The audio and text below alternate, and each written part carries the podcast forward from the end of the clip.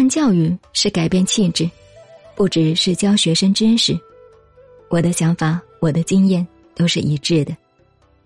古代书院里头是以创办人为标准，例如朱熹在福建办紫阳书院，是以朱熹为标准进行人格教育，对老师有要求，学生要进修，老师也要进修。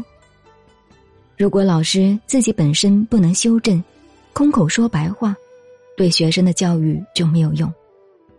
所以老师的问题很大，不是你办个学校就解决的。你办孤儿院、办学校，我始终惋惜你。我也晓得你有这个愿力，你的愿力是对的，但是你要改变孤儿的教育很难。孤儿和艰难困苦的孩子。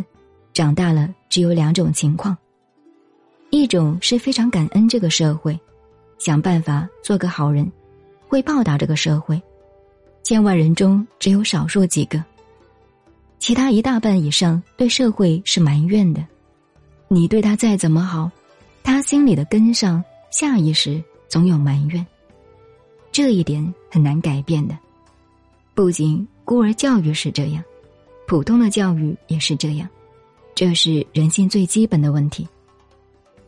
教育是以变化气质为目的，但是变化气质是非常难的。我教了一辈子，等于说二十几岁起就看通看透了这些。可是我没有放弃，还是朝这个方向在努力。我为什么说不敢写书呢？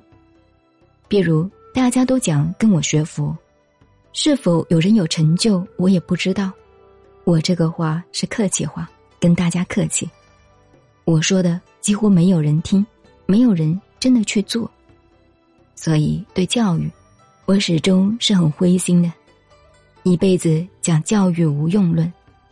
孔子的一生三千弟子，七十二个贤人，但是真正有成就的，十来个人而已。释迦牟尼佛一生也是这样。尽管经典讲的那么热闹。真成就的只有十大弟子。教育是个牺牲，很难有成果。可是虽然如此，他的影响还是非常大的。我是深深佩服文中子的。文中子的名字叫王通，是隋朝人。我们读《古文观止》有一篇文章，写滕王阁序的，王勃是他的孙子。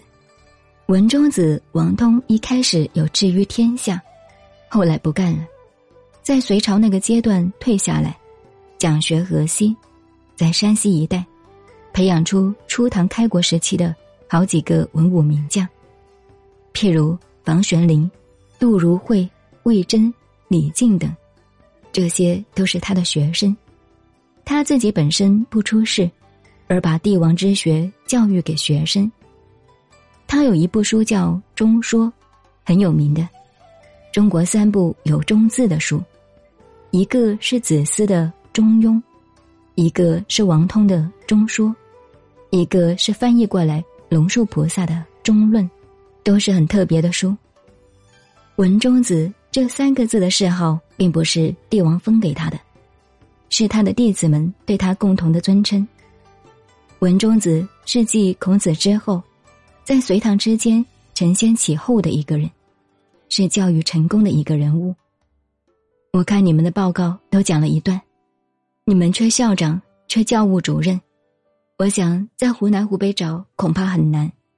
大陆教育这五六十年已经很难改变，很难转型了。